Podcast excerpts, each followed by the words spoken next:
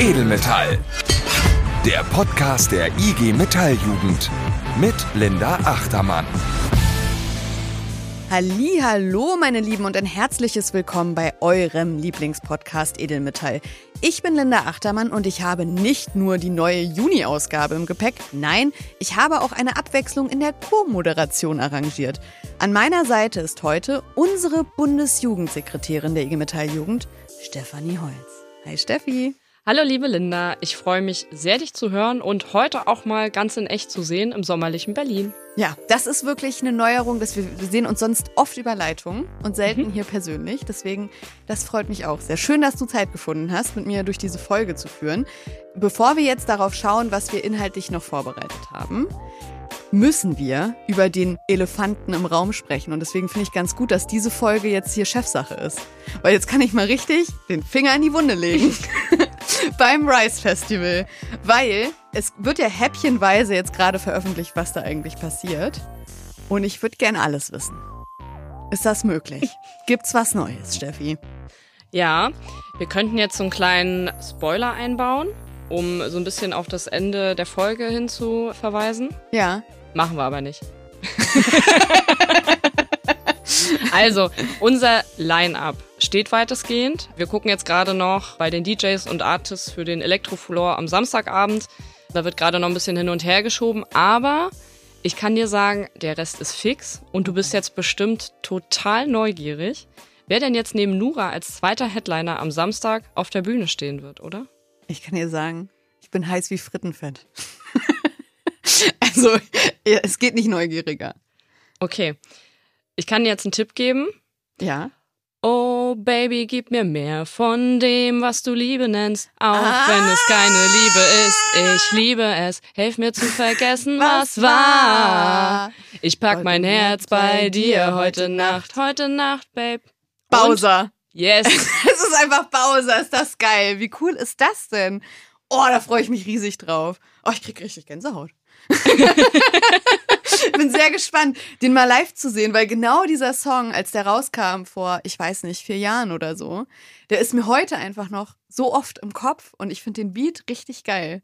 Und wer jetzt zuhört, Mitglied ist und noch kein Ticket für dieses Festival hat, der kann sich ganz kurz schämen, aber dann ab auf rise-festival.info gehen und da Tickets sichern, weil wir können es vielleicht nochmal sagen. Wie viel kostet dieses Tickets für Mitglieder? 25 Euro fürs ganze Wochenende inklusive Camping, Anreise, Frühstück und einen kleinen Verzehrgutschein gibt's auch noch. Es ist wirklich, es ist eher so, als würde euch jemand was schenken, als dass ja. ihr was bezahlen müsstet.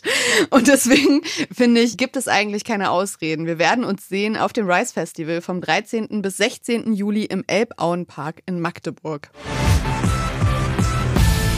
Dann können wir jetzt erstmal zum weiteren Inhalt dieser Folge kommen. Ich habe zwei spannende Interviews vorbereitet. Am Ende der Folge sprechen wir darüber, warum Wählen ab 16 eine gute Idee ist und warum es aber auch wichtig ist, zu schauen, wie das umgesetzt wird. Und jetzt gleich als erstes wollen wir aber erstmal über die mögliche Forderung in der Tarifrunde Stahl sprechen, die es bis in die Tagesschau geschafft hat.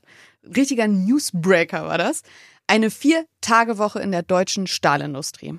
Genau, ja, ich finde es auch mega toll, dass wir das Thema vor allem auch wieder auf die Agenda heben konnten. Und was wir da erleben, ist gerade einfach eine total breite Diskussion. Also es gibt da viele Leute, die finden das geil und die befürworten das. KritikerInnen sagen dann immer ganz schnell so, nee, das ist aber irgendwie ja gar nicht in allen Berufen irgendwie machbar und das funktioniert sowieso alles nicht und die armen Arbeitgeber und so weiter. Mhm. Von daher finde ich das richtig großartig, dass wir da jetzt versuchen, in der Stahlindustrie neuen Angang zu machen und ich bin total gespannt, wie sich das jetzt ja weiterentwickelt mit der Forderungsdiskussion.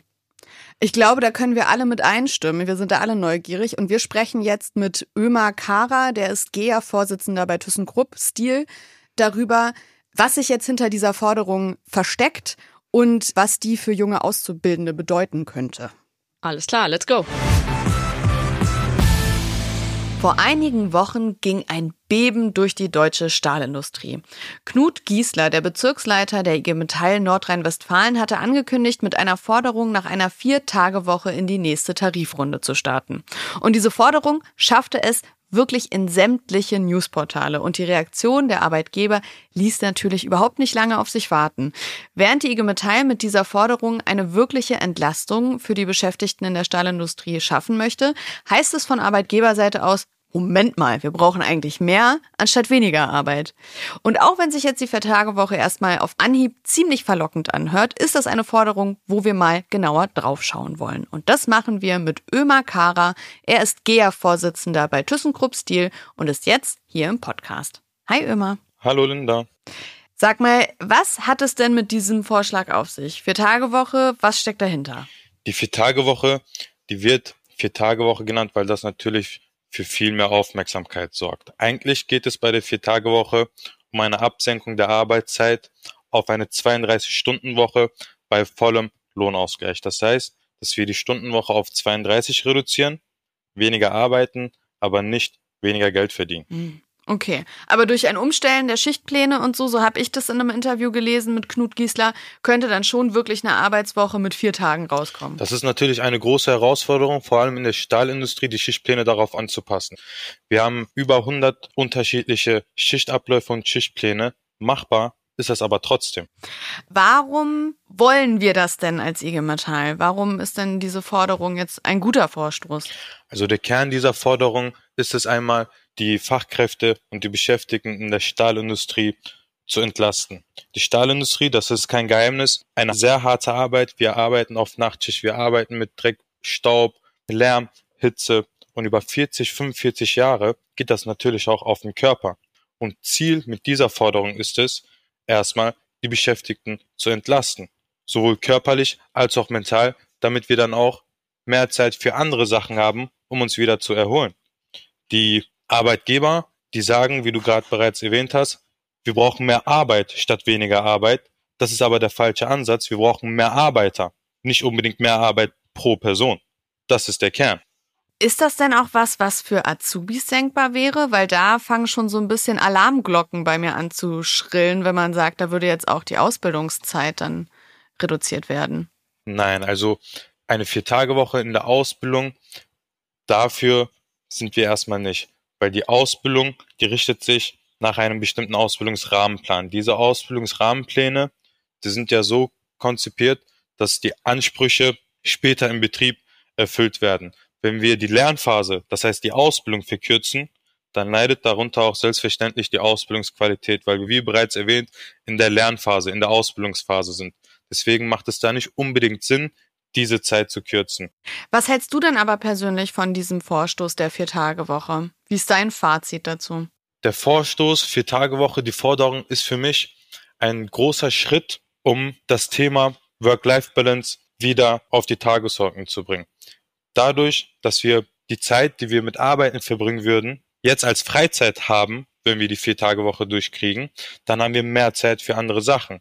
Wir können unseren Interessen nachgehen, wir können Hobbys pflegen, wir haben mehr Zeit für Familie und für Freunde. Das ist natürlich auch alles wichtig. Vor allem haben wir auch mehr Zeit für Sport, für unsere körperliche Gesundheit, weil nur in einem gesunden Körper findet man auch einen gesunden Geist. Und so wie ein gesunder Körper wichtig ist, ist auch ein gesunder Geist wichtig. Deswegen ist es wichtig, dass wir überhaupt genug Freizeit haben, um unsere Hobbys zu pflegen. Die Studien haben bewiesen, Linda, mehr Arbeit heißt nicht mehr Produktivität. Mhm. Die Arbeitgeber, die wollen am besten weniger Arbeiter und dass diese selben Arbeiter länger arbeiten. Das ist aber später ein Problem, weil über die Jahre geht das auf die Gesundheit. Also grundsätzlich für die Vier-Tage-Woche und weniger Arbeit pro Arbeiter bei dir. Absolut. Sehr schön.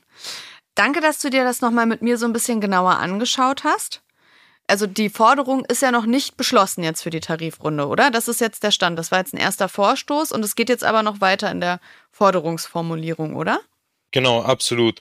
Weil die Forderung ja in der Ausbildung in der Stahlindustrie viele Herausforderungen mit sich bringt, sind wir auch gerade dabei, uns Gedanken über diese Herausforderungen zu machen, damit das Einführen der Vier-Tage-Woche umso leichter wird. Dann hören wir uns wahrscheinlich einfach im Laufe der Tarifrunde nochmal zu einem kleinen Update. Erstmal vielen Dank jetzt für den kurzen Einblick. Ich bedanke mich bei dir, Linda, und ich freue mich auch auf das nächste Mal. Ich freue mich auch auf das nächste Mal. Und live sehen wir uns ja bestimmt auf dem Rise Festival immer, oder? Auf jeden Fall. Sehr gut. Wir haben jetzt gerade im Podcast schon den zweiten Headliner bekannt gegeben. Kann den dir ja auch schon sagen. Möchtest du es wissen? Weißt du es schon? Boah, wer ist das denn? Bowser. Bowser wird mit auf dem Rise Festival sein. Ja. Ich, ich, ich glaube, wir müssen das Festival auf einen anderen Standort verlegen. Ich glaube, wir brauchen viel mehr Plätze, Linda. ich glaube auch. Ich glaube auch. Ich glaube, das wird richtig gut. Ich freue mich drauf. Absolut, ich auch. Vielen Dank für deine Zeit und bis zum nächsten Mal immer. Ich danke dir. Bis zum nächsten Mal.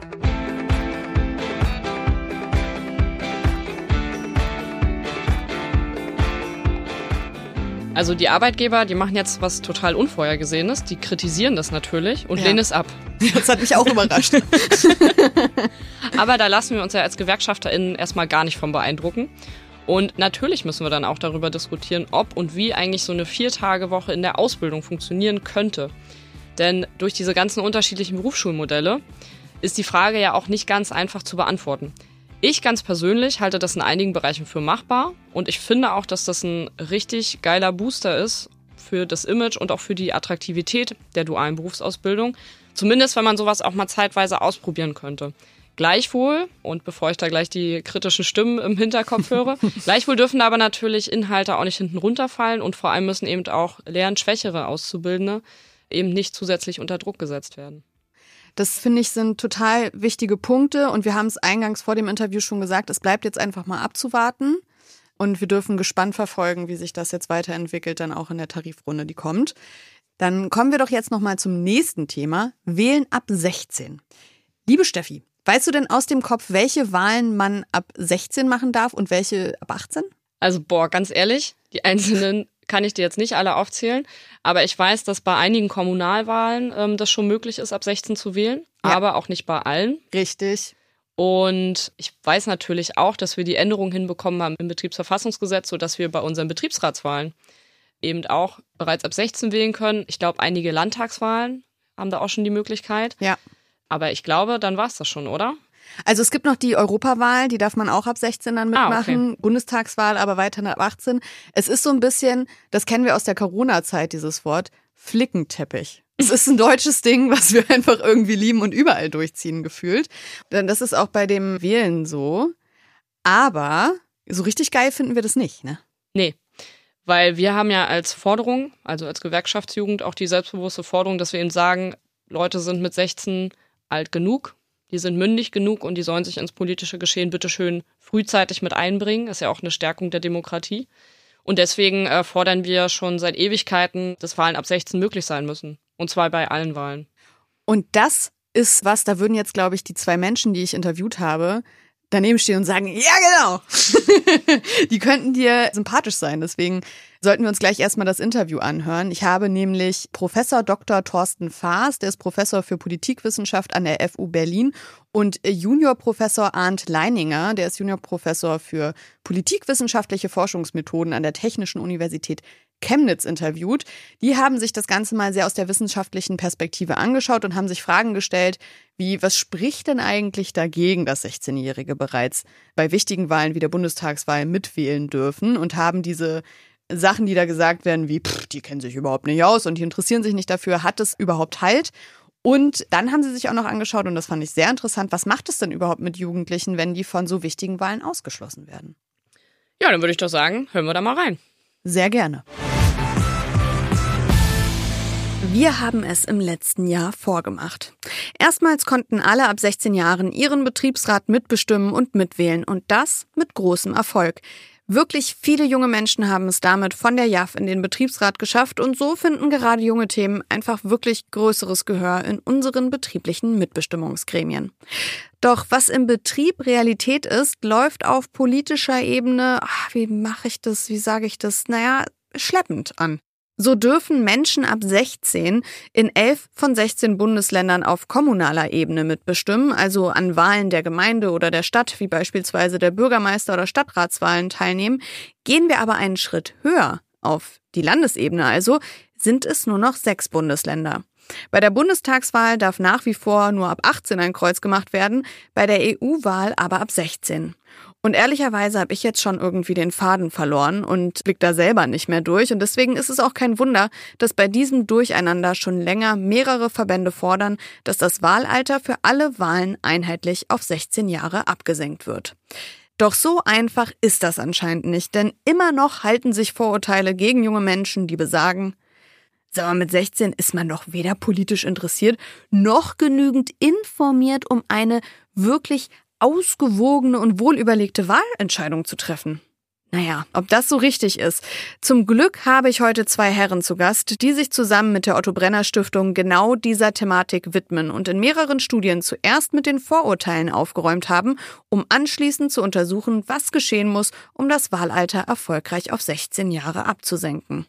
Ich sage herzlich willkommen Professor Dr. Thorsten Faas, Professor für Politikwissenschaft an der FU Berlin und hallo auch an Juniorprofessor Arndt Leininger. Er ist Juniorprofessor für politikwissenschaftliche Forschungsmethoden an der Technischen Universität Chemnitz. Hallo.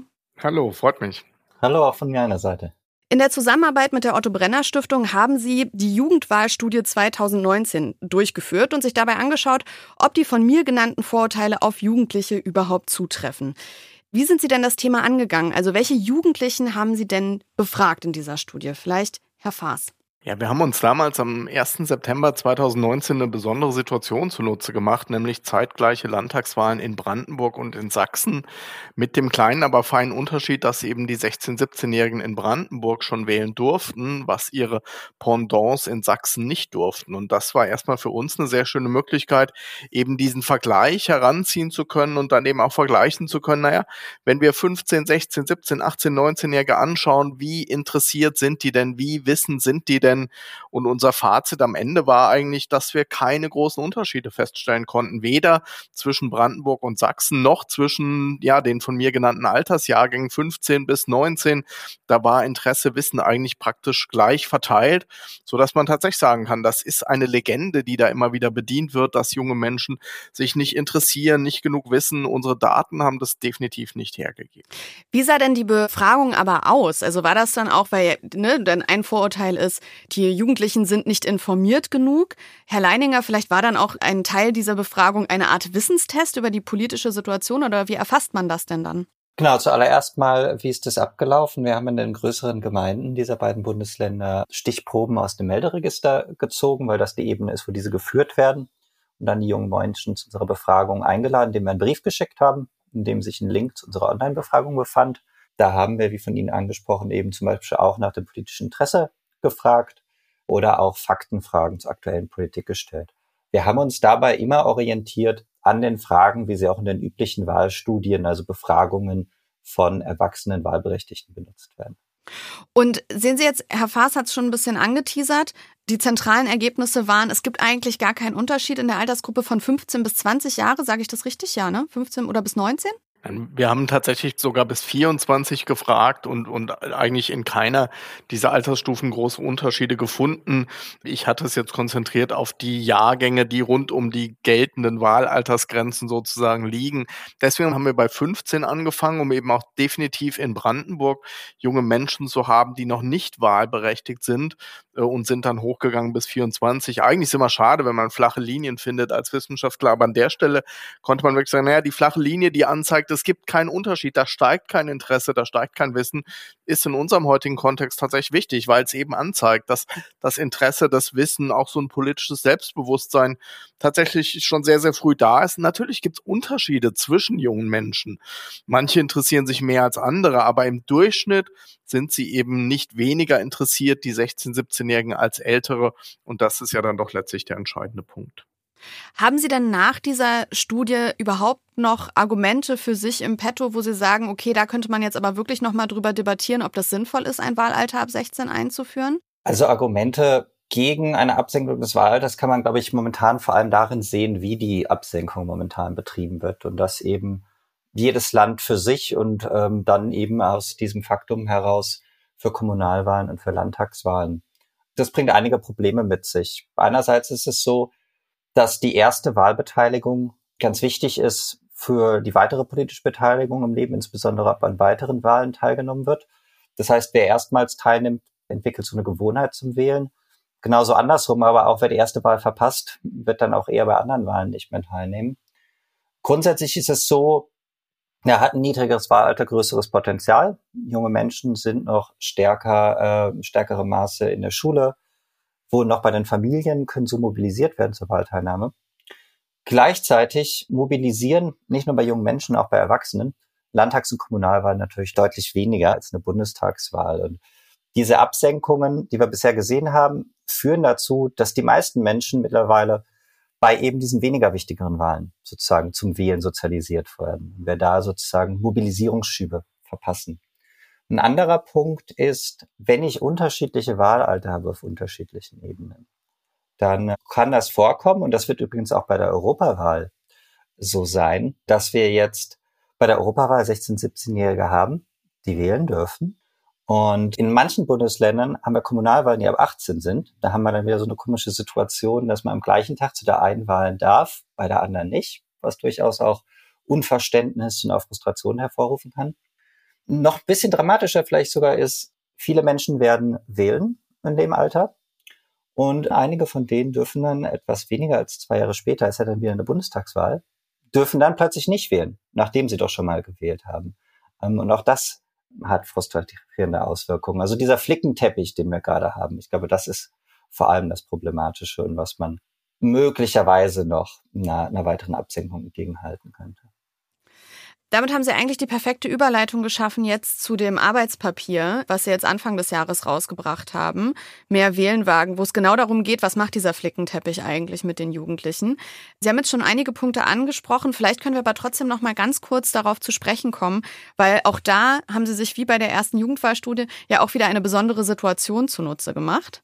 Vielleicht Herr Faas noch mal. Was genau haben Sie für die Studie erhoben und welche Jugendlichen wurden da in was für einer Situation eigentlich befragt? Ja, in der Tat. Es gab wieder so eine besondere Situation, diesmal nicht in Brandenburg und Sachsen, sondern in Berlin, weil dieser Superwahltag, den wir 2021 hatten, der ja in Berlin auch für das ein oder andere Aufsehen äh, über die Wahl hinaus gesorgt hat. Aber das war nicht unser Thema. Aber dieser Superwahltag mit eben in Berlin Kommunalwahlen, Landtagswahlen, Bundestagswahlen und einem Volksentscheid, der hatte eben zur Folge, dass manche Menschen mehr durften als andere, weil wir bei diesem einen Wahltag tatsächlich unterschiedliche Wahlaltersgrenzen hatten. Und die 16-, 17-Jährigen, die uns ja immer besonders interessieren, eben nur auf kommunaler Ebene wählen durften und alle anderen dann tatsächlich auch die anderen Wahlen ja prägen durften, was die 16-, 17-Jährigen nicht durften. Und das ist der Punkt, den Arndt Leininger eben schon angesprochen hat. Wie erklärt man das eigentlich jungen Menschen, die das ja dann auch ganz unmittelbar mitkriegen, dass sie vielleicht nur einen Stimmzettel bekommen und alle anderen viel, viel mehr. Noch dazu dann einen, der sie nicht besonders elektrisiert, weil diese BVV-Wahlen total wichtig, keine Frage, aber trotzdem ähm, eben doch aus Sicht der Betroffenen nicht die entscheidende Wahl an diesem Tag. Ich meine, da geht es um die Bundestagswahl und da ist man dann eben außen vor. Und das hat uns interessiert, das nicht nur so als These in den Raum zu stellen, sondern es eben auch mal sichtbar zu machen, was das heißt. Und das geht schon dabei los, dass junge Menschen dann mitunter gar nicht wissen, was sie eigentlich dürfen an diesem Tag und was sie nicht dürfen kann man sagen, das ist ja egal, wenn die eben mit der Erwartung dahin gehen, dass sie auch den Bundestag wählen dürfen, dann sagt man ihnen eben, das ist nicht so und dann ist das Problem geklärt. Aber es hat auch umgekehrt die Konsequenz, dass manche 16-, 17-Jährige eben auch nicht wussten, dass sie eigentlich an den BVV-Wahlen hätten teilnehmen dürfen. Und dann verzichten sie auf ein Wahlrecht, das da gewesen wäre. Und das ist sicherlich nichts, was man aus demokratischer Sicht und demokratietheoretischer Sicht gutheißen würde.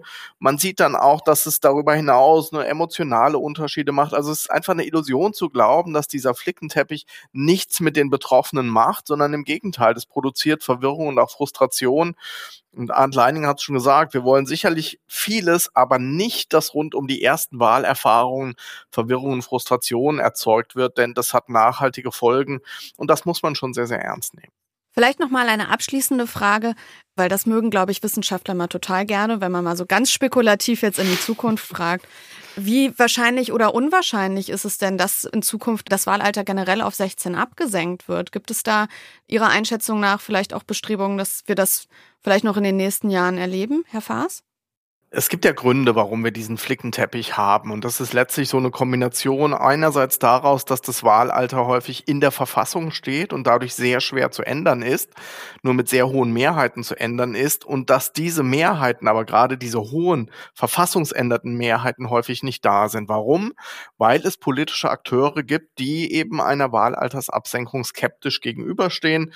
Das sortiert sich so ein bisschen nach links-rechts im politischen Spektrum. Bisher sind es vor allem CDU CSU und AfD. Alle anderen sind tatsächlich inzwischen dafür. Aber auch da sieht man, die CDU in Baden-Württemberg beispielsweise oder auch in Nordrhein-Westfalen ist durchaus auch bereit gewesen, vermutlich jetzt auch in Berlin Wahlalterssenkungen mitzugehen. Und daran merkt man, ich glaube, es ist so eine Übergangsphase. Gerade die Union scheint es nochmal so als Verhandlungschip an der einen oder anderen Stelle auch zu sehen, ist dann aber mitunter doch bereit, das in irgendwelche Kompromisslösungen reinzupacken. Und das Momentum ist schon sehr, sehr eindeutig. Es geht in Richtung der 16 und das wissen, glaube ich, auch alle Beteiligten. Und dann versucht man vielleicht nochmal das eine oder andere da politisch rauszuholen. Aber wir haben eigentlich praktisch nie gesehen, dass ein Wahlalter wieder erhöht wurde nach einer Absenkung äh, von einer ganz kleinen Ausnahme mal in Hessen, wo es aber tatsächlich nie wirklich Wahlalter 16 bei einer Wahl gab, weil es dann zuvor wieder rückgängig gemacht wurde. Von dieser Petitesse mal abgesehen, der Trend geht nach unten und ich glaube ehrlich gesagt auch, dass dieser Trend nicht aufzuhalten ist. Wie lange er dauert, da Sie haben ja unsere Wobei das stimmt gar nicht. Kollege Leininger hat schon viele Prognosen gemacht im Kontext von Wahlen, auch sehr wissenschaftlich professionelle. Ich weiß nicht, ob er sich hier zu einer Prognose hinreißen lässt, aber der Trend geht schon klar Richtung Wahlalter 16 und ich glaube, so kühn kann man, glaube ich, sein. Wir alle das zu unseren Lebzeiten noch erleben werden. Herr Leininger, wollen Sie noch eine genauere Prognose treffen oder? Also wenn wir mal jetzt wirklich genauer auf diesen angesprochenen Flickenteppich schauen, dann ist es ja so, dass sechs Bundesländer jetzt schon für Kommunal- Landtagswahlen abgesenkt haben, fünf weitere nur für die Kommunalwahl und nur noch eine Minderheit von fünf Bundesländern verbleibt, die Wahlalter 18 weil die anderen haben. Im Bund haben wir es jetzt schon für die Europawahl. Für die Bundestagswahl gibt es Diskussionen. Die Wahlrechtskommission hat es empfohlen mit Mehrheitsbeschluss, aber da wird, wie es Thorsten Fasser schon angesprochen hat, werden die Stimmen der Union benötigt. Ich denke, über kurz, über lang wird es kommen, eher über lang als über kurz. Aber dass wir jetzt eine Vereinheitlichung dieses Flickenteppichs über eine Rückkehr zu 18 erreichen, das halte ich für ausgeschlossen. Dann bedanke ich mich recht herzlich für das interessante Gespräch und für alle besonders Interessierten gibt es die Jugendwahlstudie und auch das aktuelle Arbeitspapier Mehr Wählenwagen von unseren Gästen Thorsten Faas und Arndt Leininger kostenlos abzurufen unter www.ottobrennerstiftung.de. Die genauen Links packen wir euch in die Folgenbeschreibung. Ich bedanke mich wirklich für das interessante Gespräch und wünsche noch einen schönen Tag. Sehr, sehr gerne, gleichfalls. Sehr gerne, ebenso.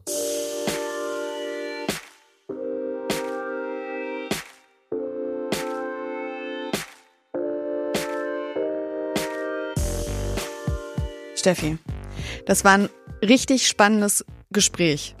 Aber es war nicht das komplette. Ich habe mit den beiden wirklich fast eine halbe Stunde gesprochen. Das kann natürlich nicht alles so komplett in den Podcast. Deswegen habe ich ein Argument nochmal mir rausgegriffen, was ich dir gerne nochmal präsentieren wollen würde, wo ich dachte, da können wir jetzt vielleicht nochmal im Anschluss kurz drüber sprechen. Es ist nämlich so, dass sie keine Unterschiede zwischen den Altersgruppen zwischen 15 und 24 finden konnten, was das politische Interesse oder Bewusstsein angeht also im Durchschnitt über diese Altersgruppen hinweg. Was aber deutlich zu sehen war, es gibt noch eine andere Problemlage, denn nicht über die Altersgruppen hinweg gibt es Unterschiede, aber innerhalb der Altersgruppen gibt es durchaus Unterschiede, was diese Sachen angeht. Und zwar besonders vor dem Hintergrund der sozialen Herkunft. Das heißt, dass Menschen, die eine Real- oder Hauptschule besuchen, deutlich schlechter abschneiden, wenn es zum Beispiel um politisches Faktenwissen geht. Und was man auch sieht, hier ist die Wahlbeteiligung auch deutlich geringer als bei Menschen mit einem höheren Bildungsstand. Und das ist ein Phänomen, das ist nicht ganz unbekannt, das kennt man auch unter Erwachsenen. Aber bei jungen Menschen ist es einfach noch drastischer zu sehen. Jetzt haben die beiden mir schon im Interview erzählt, dass Schule ein toller Ort ist, um für Wahlen zu mobilisieren. Jetzt verlassen aber manche Leute die Schule früher als andere und starten dann eine Berufsausbildung. Und genau hier, also in unserer Zielgruppe der IG Metall Jugend, sehen die Wissenschaftler einen Hebel und eine Verantwortung auch bei Gewerkschaften, um diese soziale Schere so ein bisschen auszugleichen, zu bilden, aber auch für kommende Wahlen zu mobilisieren. Steffi, was sagst du denn zu der Aussage der beiden Wissenschaftler? Ja, ich würde dem erstmal grundsätzlich auf jeden Fall zustimmen. Allerdings muss man natürlich auch gucken, dass unsere Wirkmächtigkeit da ja auch nur begrenzt ist. Also sprich in den Betrieben, wo wir gute gewerkschaftliche Kontakte haben, wo wir aktive Jugendauszubildendenvertretungen haben, da funktioniert das zum Teil schon ganz gut. Also mhm. beispielsweise, wenn Wahlen anstehen, ähm, organisieren Jugendauszubildendenvertretungen eben Jugendauszubildendenversammlungen. Mhm. Sperrige Begriffe, aber die sind leider so. wo dann im Prinzip auch Politikerinnen und Politiker aus den Wahlkreisen eingeladen werden. Und dann wird auch auf großer Bühne dann auch ja über das Parteiprogramm beispielsweise diskutiert und für was die jeweiligen Kandidatinnen und Kandidaten auch stehen. Und da erreicht man natürlich schon eine große Menge an junge Menschen. Das ist super. Aber wir müssen, glaube ich, uns auch der Frage stellen, wie schaffen wir es dann eigentlich, dass sich die Jugend von der Politik wieder also gehört fühlt? Also, weil mhm. das ist ja so das, was wir auch im Alltäglichen irgendwie total erleben. Und da finde ich, ja, ist das Herabsetzen des Wahlalters auf 16 doch auf jeden Fall schon mal eine gute Idee, oder? Total. Und auch da, glaube ich, da kommen wir dann alle gemeinsam, wir beiden und auch Herr Faas und Herr Leininger dann wieder zusammen, weil das sehen die beiden ja ganz genauso. Es spricht eigentlich nichts dagegen. Man muss es einfach nur so angehen, dass man das nicht in einer Art von Flickenteppich macht, sondern dass klar ist, wer darf wann wählen und es dürfen eigentlich dann Leute ab 16 auch die wichtigen Sachen mitmachen. Und wir können hoffen, dass wir das in den nächsten Jahren noch erleben dürfen. Ja, das wäre wirklich klasse, wenn da Bewegung reinkommt. Sehr schön. Dann haben wir es wieder geschafft. Wir haben es wieder geschafft, eine schöne Folge Podcast hier zu kredenzen. Wir sind am Ende angekommen. Ich habe gerade, als wir gesprochen haben, bin ich nebenbei die Daten durchgegangen und dachte, oh, wir hören uns gar nicht mehr vom Rise Festival. Das stimmt aber gar nicht. Es gibt noch eine Folge, bevor das Festival dann stattfindet. Am 3. Juli gibt's die nächste Folge. Und da machen wir uns alle nochmal richtig gemeinsam heiß drauf.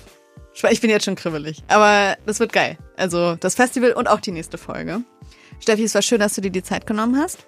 Sehr gerne. Ich würde sagen, dann können wir jetzt sagen hier, ciao Kakao, oder? Ciao Kakao und Rise to meet you, Linda. Rise to meet you, Steffi. Tschüss. Tschüss. Edelmetall. Der Podcast der IG Metalljugend. Gefördert vom Bundesministerium für Familie, Senioren, Frauen und Jugend.